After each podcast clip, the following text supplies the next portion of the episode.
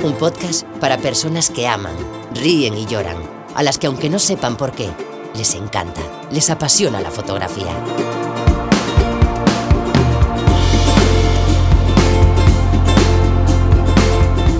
Vive la fotografía, episodio 185. Hola, hola, ¿qué tal? Bienvenido a este nuevo episodio de Vive la fotografía un podcast para amantes de la fotografía que quieren disfrutar de este bonito medio de expresión de una forma amplia y completa. Y en este episodio contamos con un fotógrafo especializado en fotografía de bodas y en fotografía familiar, que no es otro que Roberto Carmona, un fotógrafo afincado en Toledo que bueno, pues nos cuenta su visión sobre este tipo de fotografía, nos da unos consejos estupendos de cómo realiza él sus trabajos profesionales, cómo los enfoca y puedes ver una muestra de sus estupendas fotografías en su web robertocarmona.com y en su web de fotografía familiar unrecuerdodefamilia.com. Y por fin sale a la luz esta entrevista que grabé hace ya un tiempo, pero por el parón, pues por desgracia no la he podido publicar porque tenía ahí pendiente empezar y realmente se ha retrasado un poco, pero bueno, pues todo lo que nos cuenta Roberto sigue siendo útil y válido a día de hoy. Y la verdad es que tanto las entrevistas como los episodios de contenido voy a intentar que no sean tan largos para que puedas escucharlos más fácilmente y no tengas que dedicar tanto tiempo. Así que bueno, pues esta entrevista sí es un poquito más larga, pero voy a intentar que como mucho, como mucho tengan esta duración y si es posible algo menos para que como te digo pues puedas escucharlas más fácilmente.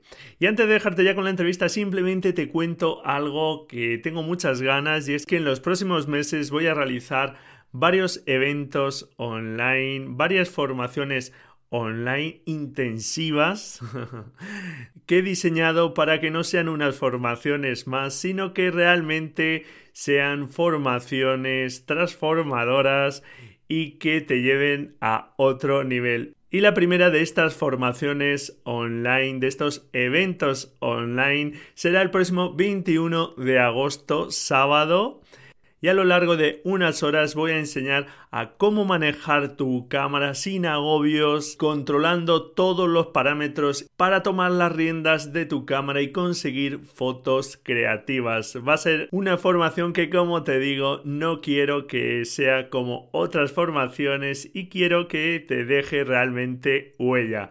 Ya iré dando más información, no te preocupes, pero por si quieres apuntártelo en la agenda, si estás en esa etapa de que tienes que todavía terminar de manejar tu cámara, que tienes algunos problemas y no terminas de dominarla, pues estoy seguro que puede serte muy útil. Así que bueno, pues ahora sí, vamos con esta entrevista a Roberto Carmona.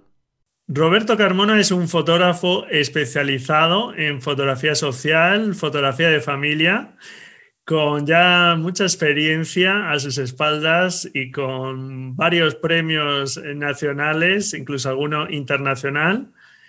Y bueno, pues es todo un placer contar hoy con él para que nos hable de su fotografía. Bienvenido, Roberto. Muchas gracias. ¿Qué tal? Pues nada, un placer estar contigo y que nos hayas dedicado un ratito de tu tiempo para estar aquí con nosotros. Igualmente. Fotógrafo de lo social, ahí en nada, ¿verdad? Con la que nos está cayendo ahora con, en la fotografía social. Sí, la verdad que ahora mismo quizá es el tipo de fotografía que menos querríamos hacer. Pero bueno, pensamos que esto irá pasando poquito a poquito y volverá otra vez a, a su sitio todo y podremos seguir trabajando como hasta ahora. Claro que sí, seguro, seguro que sí. Eh, llevamos un año muy complicado y todavía nos quedan meses, yo creo, complicados, pero, pero bueno, esperemos, esperemos que sí. Bueno, en tu caso, ya era tu padre el que ya era un fotógrafo profesional y tú, bueno, pues empezaste a acompañarle poco a poco a trabajar con él. Y, y bueno, pues ¿cuándo supiste realmente que tú también querías seguir la senda de tu padre? Pues yo creo que no, hubo nunca un día que se tomara esa decisión. En realidad, eh, empecé a conocer la fotografía desde niño y sin querer pues es algo que he llevado siempre conmigo y sí que es cierto que de un día para otro te ves como fotógrafo y, no sabes muy bien por qué. Entonces, bueno, pues eh, mi padre en realidad se dedicaba a la fotografía y luego tenía otro trabajo también porque, bueno, vivíamos en Madrid y el tema de la fotografía de boda en concreto pues estaba un poquito más complicado con las exclusivas y demás. pero, pero sí, bueno, eh, poco a poco pues yo empecé a trabajar con él y bueno, eh, empezó a gustarme bastante y, y bueno, aquí estamos después de muchos años siguiendo en la misma el mismo lío. Muy bien, y en tu caso lo tuviste claro, ¿no? Seguir por lo social.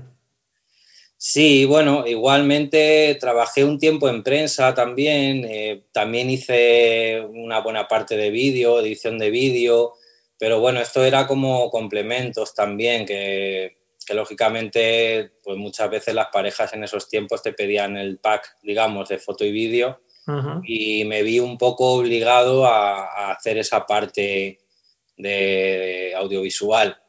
Eh, luego ya es cierto que pasado unos años, ya cuando montamos el estudio en Toledo y demás, pues decidimos decantarnos exclusivamente por la fotografía y el vídeo lo dejamos de lado hace muchos años ya. Pero sí, digamos que he tocado varias, varias ramitas y, entre ellas estuve trabajando también en, en, una, en prensa, en la Junta de Comunidades y bueno, pues fotografía sobre todo a políticos, en actos y demás. Entonces, bueno, eso también te da un poquito de, destreza, que ahora en temporada de bodas te viene muy bien.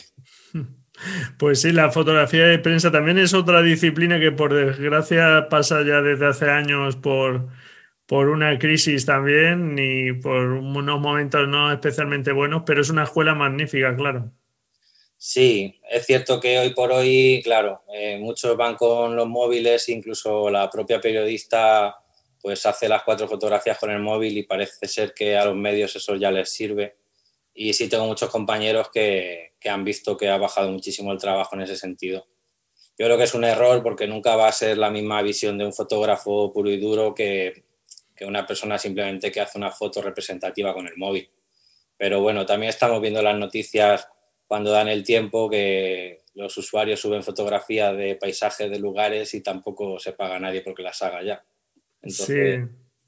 Sí, esa democratización de la fotografía que está bien, por un lado, naturalmente, que está, está bien que, que, más gente haga fotografía y es algo estupendo, pero es verdad que los medios, eh, yo creo que están justo en ese momento, ¿verdad?, de cambio, de encontrar el modelo de negocio para poder subsistir en el entorno digital y, entre medias, pues les ha pillado también todo esto, ¿no? del boom también de la fotografía y demás. Y, sí, yo creo que son momentos un poco, pues ya llevamos unos años de cambio y yo confío en que al final se encuentra algún modelo que, bueno, pues la gente pague por información y como tú dices, no es igual, igual que no es igual que una noticia la redacte, no sé, pues un becario que un periodista experto ¿no? y especializado con años de experiencia, pues igual pasa con la fotografía, ni más ni menos, ¿no? Y hombre, que esté detrás un buen fotógrafo y que se, se note en la fotografía, pues creo que, que, siempre ha sido importante, aunque ahora se está dejando un poco de lado, sí, ¿verdad? Pues sí, y tanto. Tu fotografía, tanto de boda como familiar, es una fotografía bastante natural, bastante espontánea. ¿Qué intentas transmitir con tus fotografías? Pues en realidad lo que intento transmitir es que haya verdad en la foto. En, el caso de un reportaje de boda, mm, si te soy sincero, lo que hago es pensar en, los posibles hijos que puedan tener los novios, intentarles contar un cuento de cómo fue la boda de sus padres y lo hago con la idea de intentar sorprender a los hijos. Yo creo que si eres capaz de sorprender a los hijos, a los padres los vas a volver locos directamente. Entonces, no sé, intento levantarme por la mañana y encontrarme con una boda y que la boda me sorprenda a mí. No, no voy pensando en qué fotos quiero hacer, ni, ni voy investigando los lugares cuando voy a zonas que no conozco.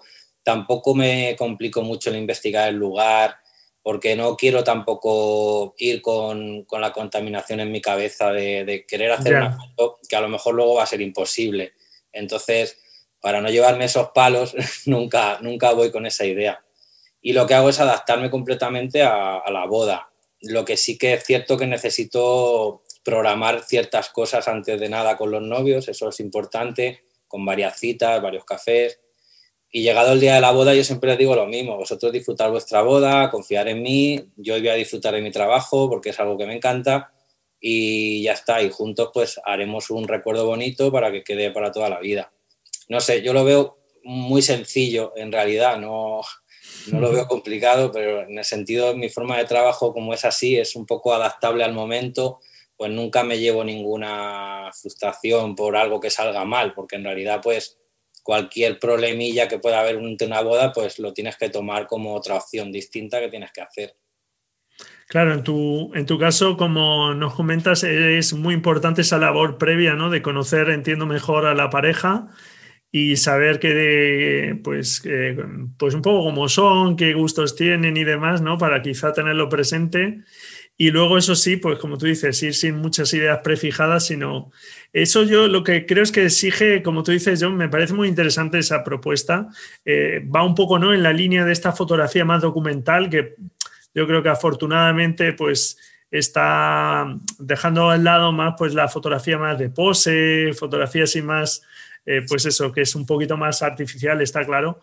Y, simplemente el hecho de, poder documentar lo que está pasando es algo que yo creo que, que, está muy bien, porque es una fotografía más natural, más espontánea, como tú dices. Además, me ha gustado mucho lo que has comentado de, hacer las fotos pensando en sus hijos, ¿no?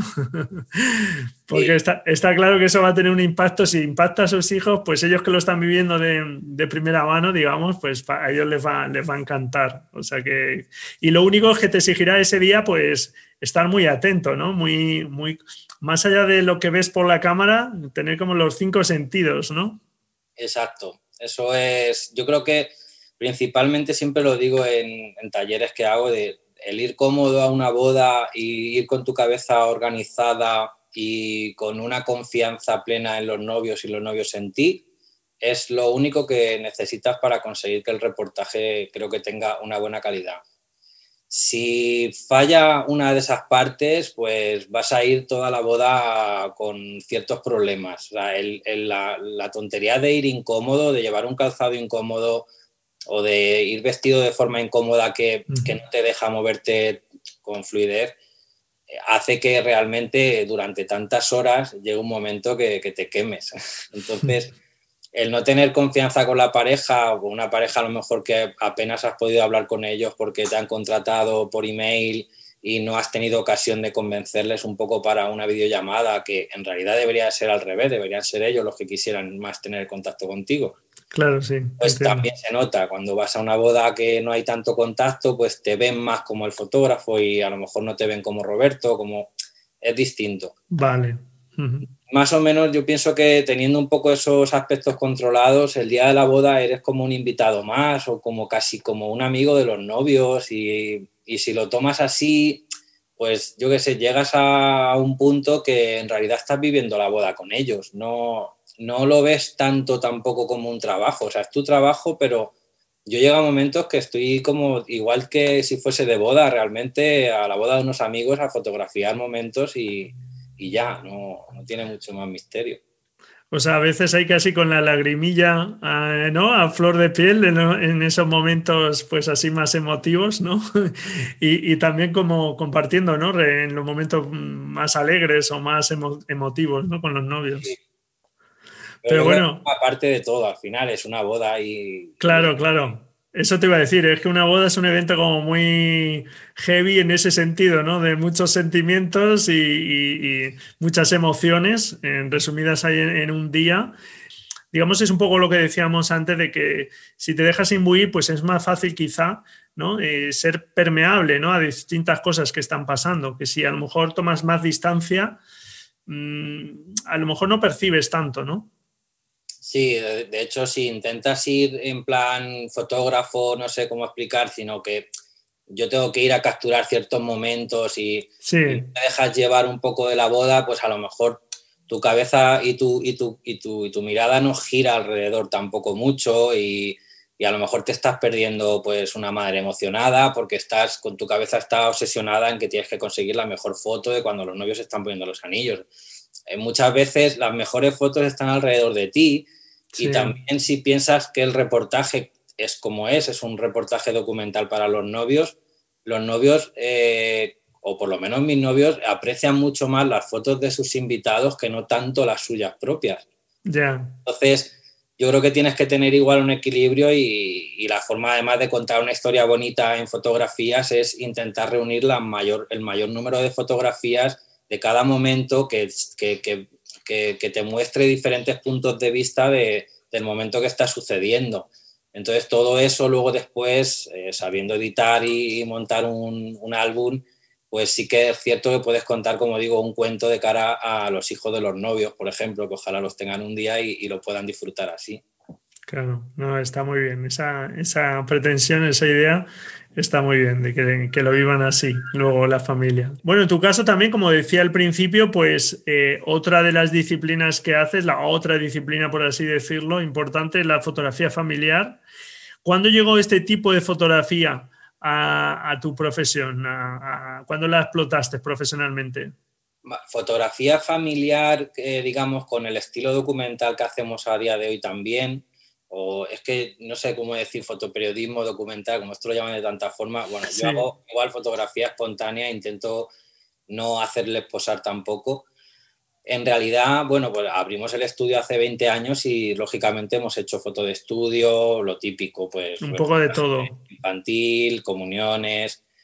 Y sin querer, poco a poco, pues se ha ido un poco separando. La parte de estudio clásica ha ido un poco bajando, digamos y por contra, pues creciendo un tipo de fotografía también más exterior, un poquito más natural, con eso pues hacer alguna actividad en familia, que al final para ellos tenga alguna relación emocional, por ejemplo, una familia pues que monta a caballo, pues hemos hecho reportajes pues eso, montando a caballo y demás, o una familia que le gusta, yo que sé, esquiar, pues igual, o sea, lo intentamos adaptar un poco a, a cada familia y bueno, ha surgido pues muchas bodas que ya después de hacerle el reportaje de boda han tenido hijos y si te buscaron en su día por este tipo de fotografía, pues lógicamente después no te van a buscar por una foto más posada, entonces buscan lo mismo. Claro. Y sí, hará por puede ser unos seis, seis, años más o menos que empezamos a hacerlo un poco así en plan fuerte, el tipo de reportaje ya más exterior. Y de hecho el estudio ha tenido varias reformas y la última eh, solamente hemos dejado una zona de estudio de luz natural para recién nacidos. Es lo único que hacemos en el estudio hoy día. ¿Y qué es lo que más disfrutas de la fotografía de familia en este caso? La fotografía de familia la disfruto muchísimo porque date cuenta que es muy similar a una fotografía de boda también, porque yo con los papás pues hablo, bueno, ellos ya saben viendo en la web y enseñándoles muestras lo que hacemos, entonces rápido entienden que tienen que intentar olvidar que hay un fotógrafo y jugar con sus hijos. La mejor forma de que salga un reportaje, un buen reportaje de este estilo, es, en mi caso, es olvidarme, eh, intentar hacer que no hay un fotógrafo y, eso, pues jugar con los peques y si están en un parque, pues como si yo no estuviese. O sea, e, ellos ya saben que yo voy a estar por allí alrededor y las fotos van a ir saliendo solas. Y lo disfruto porque, a ver, lógicamente proponemos todo, ¿eh? la hora exacta de luz, el tiempo sin prisas. Es, muy fácil trabajar en la fotografía de familias. Para mí, sinceramente, me gusta muchísimo por lo sencilla que me parece hacerla, el buen resultado que tiene siempre porque si nos pilla un día que hemos quedado mañana, por ejemplo, y no llueve, pues se cancela y se hace otro día, porque, hombre, claro. hacer algo especial con paraguas, que también lo hemos hecho, pero lo normal es eso, que juguemos con todo a nuestro favor y a eso le sumas una familia que entiende muy bien el concepto de fotografía y, está muy educada ya de, de unos días atrás, pues es simplemente ir a pasar una tarde de fotos con ellos y al igual que vives una boda, pues vives un rato en familia. Luego los niños son súper agradecidos. Yo creo que al final con los peques eh, hay fotógrafos que lo, ven como al revés, que es difícil trabajar con los niños. Yo creo que a los niños en el momento que te los metes en el bolsillo un poco, haces con ellos lo que quieres. Y si, si, se lo toman como un juego, puedes hacer con ellos lo que quieras. Ahora, lo que no puedes es obligarles a, oye, ponte ahí y siéntate ahí, mírame y sonríe. Bueno, es que eso a mí no se me ocurre porque ya te hace la cruz el niño, no te quiere ni ver. Claro. Entonces, yo siempre les pregunto a los padres los gustos de los niños y tal, y claro, les entro rápido por donde yo veo que puedo y rápidamente cogen confianza y yo creo que al final es eso, un mínimo de confianza te da pie a que, a que te acerques a ellos, eh, ya de una forma más como fotógrafo y como persona. Claro, además el tipo justo de fotografía que estamos comentando, ¿no? que es eh, más documental, más de documentar lo que está pasando ¿no? y de intervenir menos, pues efectivamente yo creo que va más con los niños, porque claro, em, tú puedes decirle que pose de una determinada forma, incluso en el caso de que te, eh, te hiciese caso, una o dos veces, a la tercera va a estar ya cansado. Entonces, eso es, pues el, ir recogiendo lo que está sucediendo, más que ir, por así decirlo, no obligando, pero al menos sugiriendo ciertas poses, pues cansa menos, claro que sí. Sí, ahora la idea que tenemos también, que ya lo lo teníamos desde hace unos años, era combinar una parte en su domicilio, eh, digamos, a lo mejor por la mañana me gustaría hacer una parte más familiar, pues desayunando juntos, eh, la habitación del niño, pues el que, yo que sé, el que juegue con sus juguetes, que me los enseñe, yo mientras que estoy hablando con él y incluso sus padres, su hermano, jugando, pues intentar hacer eh, que les quede como recuerdo su, casa y, su entorno familiar privado, que es mm, es un poco complicado de que lleguen a confiar tanto en un fotógrafo por, meterlo en casa, pero creo que, la tendencia incluso va a ir por ahí de aquí a, un tiempo. Sí. Y luego, lógicamente, combinarlo con una parte exterior, con alguna actividad que puede ser simplemente ir a un parque a pasar la tarde o, como digo, una actividad un poco más. Hemos hecho hasta tirolinas con familias con niños mayores. O sea que al final es pasar una tarde un poco también con ellos y, ver sus costumbres y, hacer un poco un, reportaje de eso, no es más. Muy bien, muy bien, estupendo.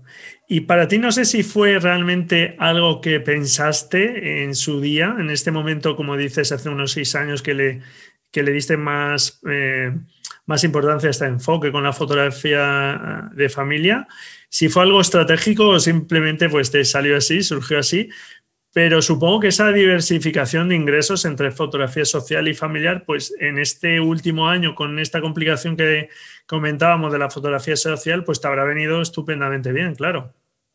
Sí, bueno, hasta el punto que este año y bueno, el pasado año y lo que llevamos, estamos haciendo solamente fotografía familiar.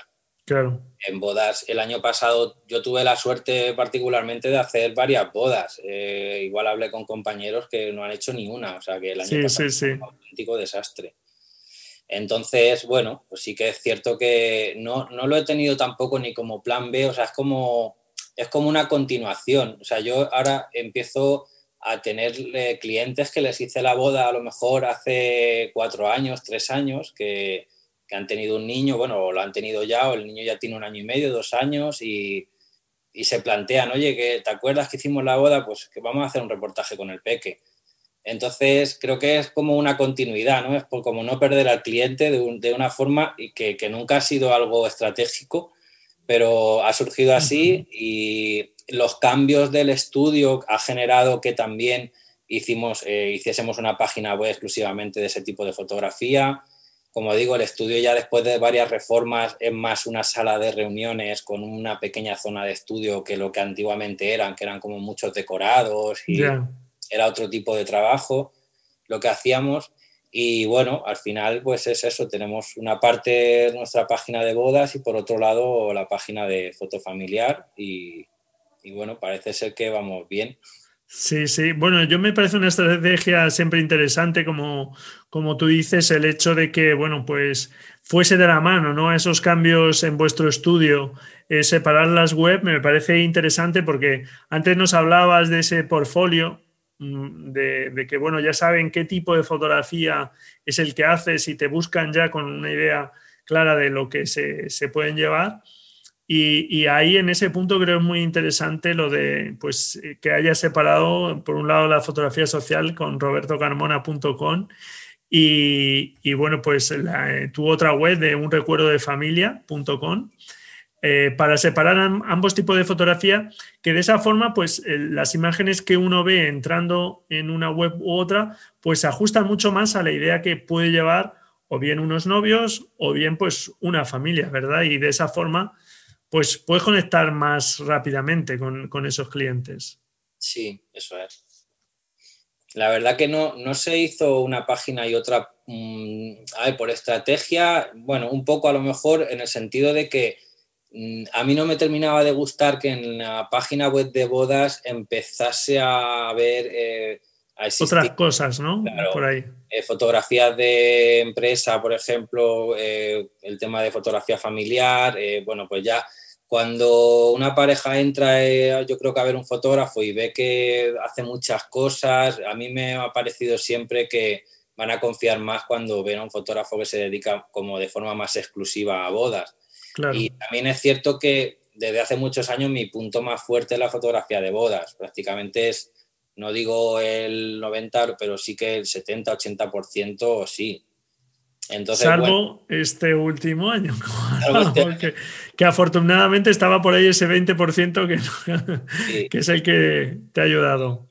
Y luego también era un reto el, levantar una firma o, una, o un proyecto aparte que tampoco tuviese una relación directa, aunque si entras en las páginas verás que de alguna forma están un poco vinculadas, o sea, tú puedes llegar de una a otra y de la otra a una, pero era como un reto de decir, a ver, esta, este proyecto no tiene posicionamiento, no, tiene, no nos conoce nadie, un recuerdo de familia es una, es una marca que nace de nuevas y de hecho ha ido creciendo poquito a poquito y sola, o sea que por lo que vemos yo creo que no creo que me equivoque mucho la tendencia. De hecho, los estudios han cerrado mucho, ya no por el tema COVID ni crisis en realidad, es porque la tendencia es otro tipo de fotografía más, más natural. Yo creo que la gente se ha cansado mucho ya de la foto típica de estudio. Yo creo que eso ya, por desgracia o por suerte, no lo sé, pero eso ya va, a desaparecer. Hombre, siempre se te queda la, la cosa en la cabeza de, de que si en una sesión de dos, tres horas vas a ser capaz de crear un recuerdo tan importante para una familia que en realidad solamente has dedicado dos, tres horas, es como que yo creo que está muy descompensado. O sea, en realidad lo podría hacer si estuviese conviviendo con ellos durante un tiempo, entonces sí que haría un reportaje de la leche, de, lo que son ellos. Claro. Y claro, y, te gustaría hacer eso, pero obviamente eso es inviable en cuanto a, todo, a que lo acepten a precio, a, tiempos. Entonces, bueno, aunque te queda eso, es cierto que luego ves el resultado y yo qué sé, si al final ellos han hecho algo que hacen habitualmente, sí que, sí que se les queda un buen recuerdo de esa, de esa época, de esa, de esa edad de ambos. Y, y bueno, la gente, en realidad yo te puedo asegurar que quedan encantadísimos con los reportajes. Yo creo que luego realmente se ven ellos mismos y la sonrisa de sus hijos ven que son reales, que no están forzadas porque realmente son así, porque entonces todo eso gana muchos puntos. Luego a la entrega, pues la madre normalmente está emocionada siempre y bueno, pues es lo que se busca, ¿no? Un poco también. Está muy bien. Y bueno, en tu caso, ¿cuál dirías que ha sido el principal problema que has tenido que superar para sacar adelante tu negocio? Problemas, eh, pues la verdad, las arrancadas, los inicios. Sí, siempre son complicados, sí. Los inicios son muy complicados porque imagínate, nosotros eh, cuando abrimos el estudio, yo tenía un estudio en, el pueblo donde vivía con mis padres, monté un pequeño estudio que estuve allí nada, un par de años.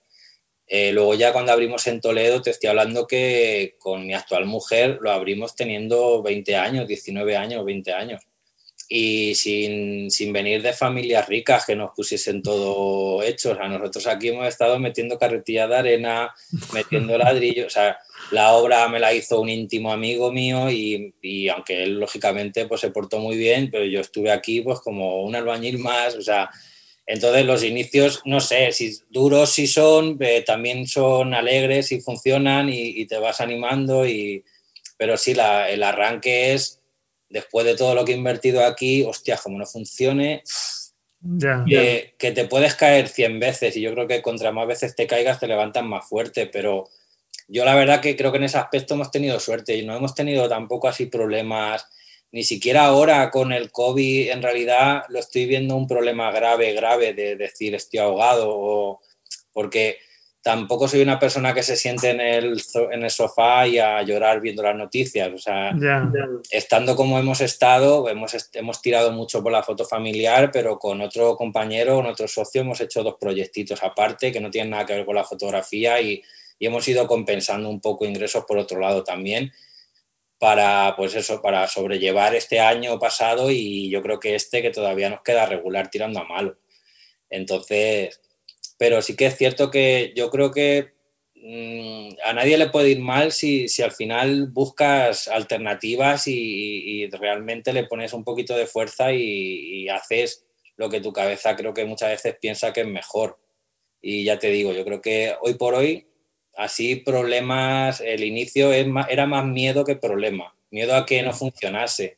En realidad el primer año abrimos justo en temporada de comuniones Además, recuerdo que con las prisas teníamos el luminoso del estudio de la fachada sin poner en el suelo, era un poco desastre. Queríamos hacer inauguración un poco en condiciones y no nos dio ni tiempo a hacerlo porque estaba sin terminar. La gente ya estaba entrando preguntando, claro, la novedad muchas veces también nos ayudó mucho. Y no nos conocía así mucha gente, la verdad, porque yo venía de un pueblo un poco más lejano a Toledo y tampoco tenía relación así directa con clientes de esa zona. Pero bueno, no nos fue mal. Lo primero que hice igual fue presentarme en los estudios de la zona. para, porque lo de que te vean, yo nunca he querido ver a los fotógrafos como competencia y digo, mira, lo primero que voy a hacer es presentarme y si algún día les puedo echar una mano o si ellos a mí, yo lo veo así. Si luego no, no, quieren mi mano, pues tampoco pasa nada, pero yo por lo menos he entrado de esa forma y, y bueno, pues la verdad que hasta ahora nos llevamos todo muy bien, por lo menos el grupo que hemos formado entre fotógrafos.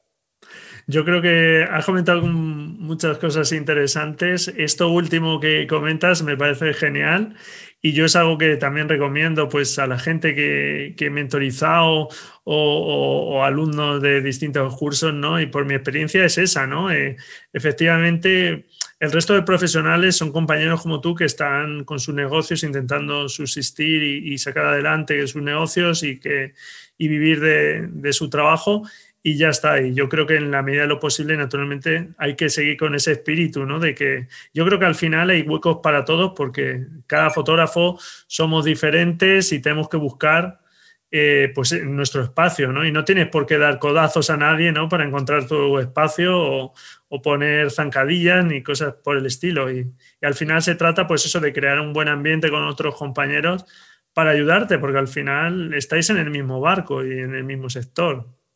Eso es, es que yo nunca lo he visto así porque es al contrario, en realidad, eh, y el claro ejemplo lo tenemos en este año pasado.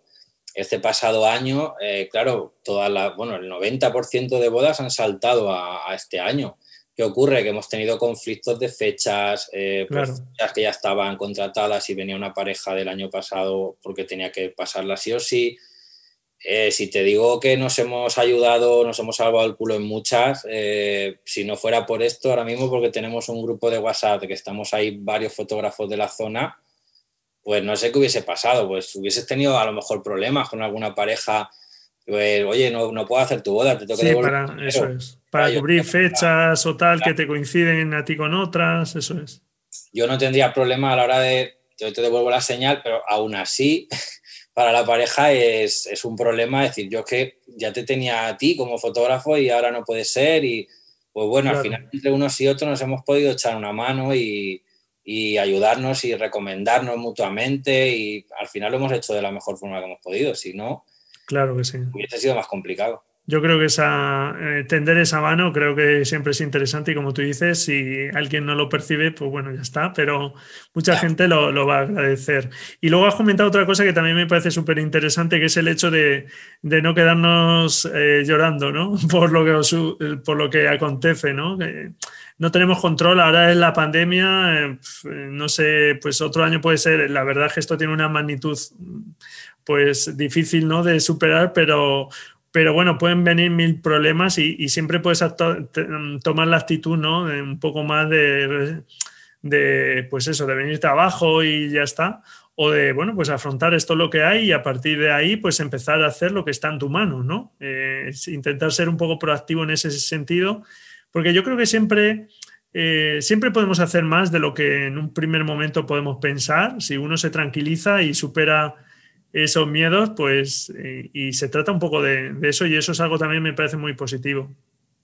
Sí, muchas veces te acomodas y si te van bien las cosas, y por ejemplo en mi caso, pues digamos que tienes de un año a otro, tienes ya el número de bodas X que haces todos los años cerradas y claro, eso te da una tranquilidad que te vas un poco ya como olvidando de, que, de que hay muchas más cosas que mejorar siempre. O sea, es imposible tener la web perfecta, es imposible tener el estudio perfecto, es imposible todo que esté perfecto nunca es. Pero claro, si estás acomodado, pues no buscas la forma de mejorarlo. Claro, te viene un palazo de estos y según te viene un palazo de estos te das cuenta que todo era muy mejorable. Absolutamente todo. Y vas poco a poco hasta que realmente a lo mejor ya no dices, es que ya, ya lo he hecho todo, pues incluso la cabeza te da para decir, oye, si arranco un proyecto con este compañero que una vez me comentó, pues venga, y pues surge un poco así. Al final, el tener tiempo libre yo he estudiado en esta pandemia, yo creo que más que en mi vida. Entonces, bueno, pues es un poco. No lo vamos a poder mejorar en redes sociales nosotros, por mucho que, critiquemos y por mucho que digamos. Esto es simplemente tomarlo como ha venido y buscar la mejor forma de que lo puedas llevar y punto, no, no hay más. Eso. A otro, pues sí, a alguno le podrá servir, a mí es que me da lo mismo, al final no se me va a solucionar nada. Sí, o, tomamos un poco cartas y nos responsabilizamos de lo que está en nuestra mano, porque al final, pues quitar la pandemia o hacer que esto no haya existido no está en nuestra mano, pero sí tomar determinadas acciones que, bueno, pues te ayuden, ¿no? En, la medida que, que pueda ser. Eso es. Bueno, por no alargarme mucho más, que ya llevamos un buen rato, ¿qué es lo que más y menos te gusta de ser un fotógrafo profesional? lo que más yo creo que es levantarte por la mañana y hacer algo que te gusta, vamos, eh, yo a mi hijo nunca le voy a obligar a que sea nada, lo que, lo que sí que hago es investigarle mucho y ver qué le gusta e intentarle acercar a eso que le gusta y si con un poco de suerte el día de mañana se puede dedicar profesionalmente a algo así que lo disfrute, pues creo que, vamos, no hay nada mejor.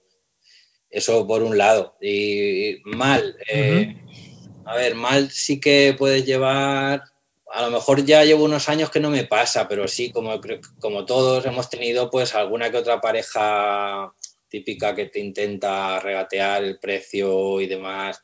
Y eso no es que te siente mal, es más que, es más que te duele un poco, porque si todo les ha gustado, todo está bien, la página le encantan las fotos, la, en la reunión, encantador, qué bien, tal ah, porque al final luego me dices que si me puedes hacer descuentos, no sé, es como que es una puñalada que te pegan ahí que, al final luego yo soy muy seco con, este tema. Yo, mi, yo he estudiado muy bien mi, precio y creo que, que, es un precio legal, que no lo estoy engañando, que yo le dedico luego muchas horas en retoque, que no soy un fotógrafo que entregue las fotos de cualquier manera, que el día de la boda he hecho las horas que hagan falta y no cobro horas extras incluso.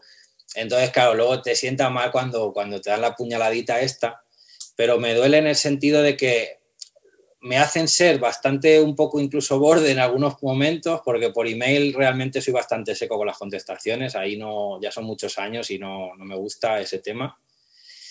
Pero si por fin te contratan, el problema es que hay veces que hasta casi prefieres que, casi no te contraten, depende de cómo haya sido la conversación o el email.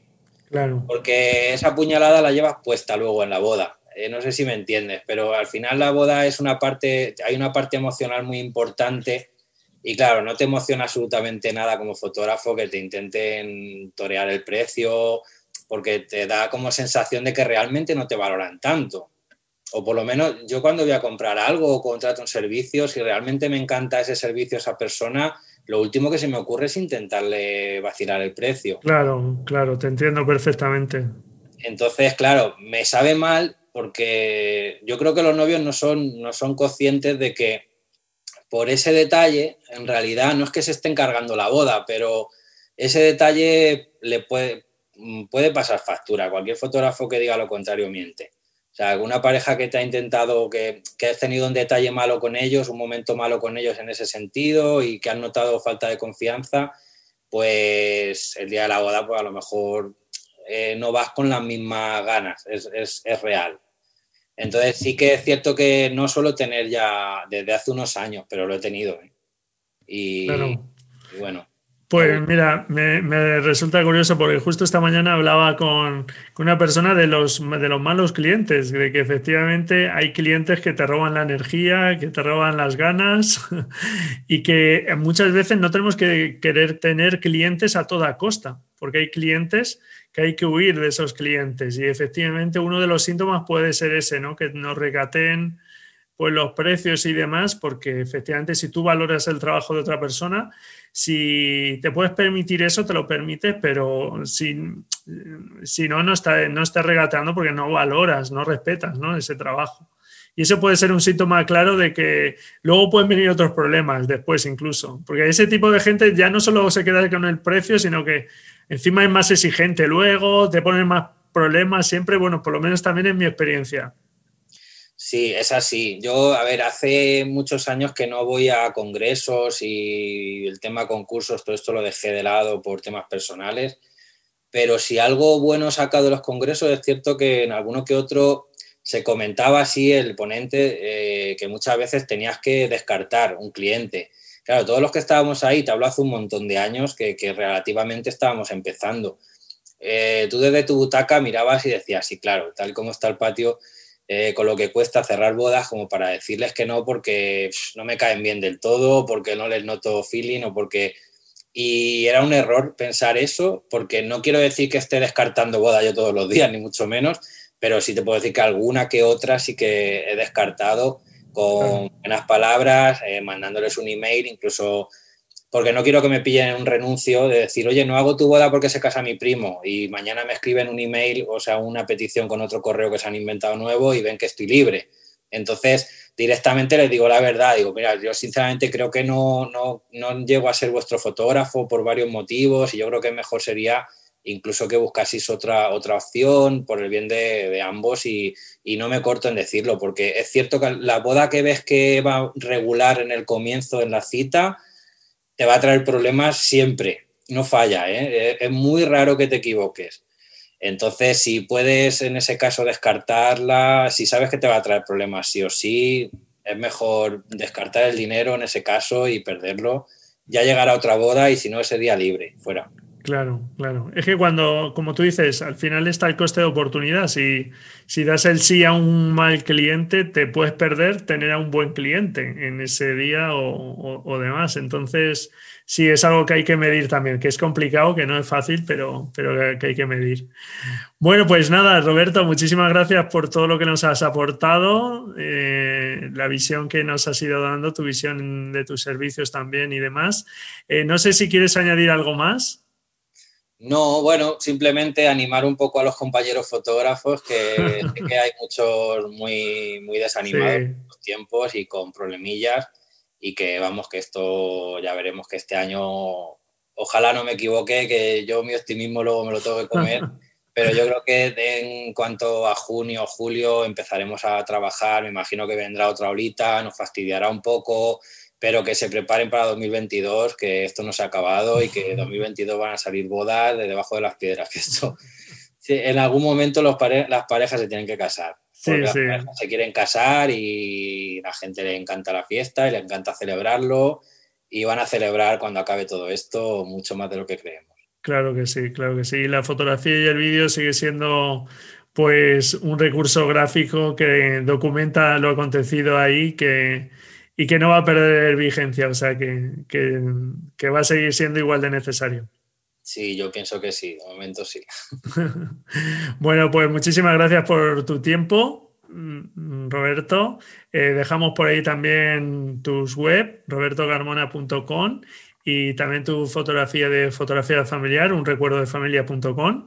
Y nada, pues mucho ánimo, a ver si se cumplen esas expectativas optimistas en este caso y, que todo vaya muy bien, que se vaya recuperando eh, lo social que buena falta hace durante ya 2021. Eso es. Muchas gracias, Braulio, a ti. Bueno, pues un abrazo fuerte, Roberto. Hasta otra. Hasta luego. Adiós. Y hasta aquí esta entrevista a Roberto Carmona. Espero que te haya dejado cosas interesantes que hayas aprendido cosas de este gran fotógrafo que como has podido comprobar pues se expresa de una forma muy natural, no se guarda nada.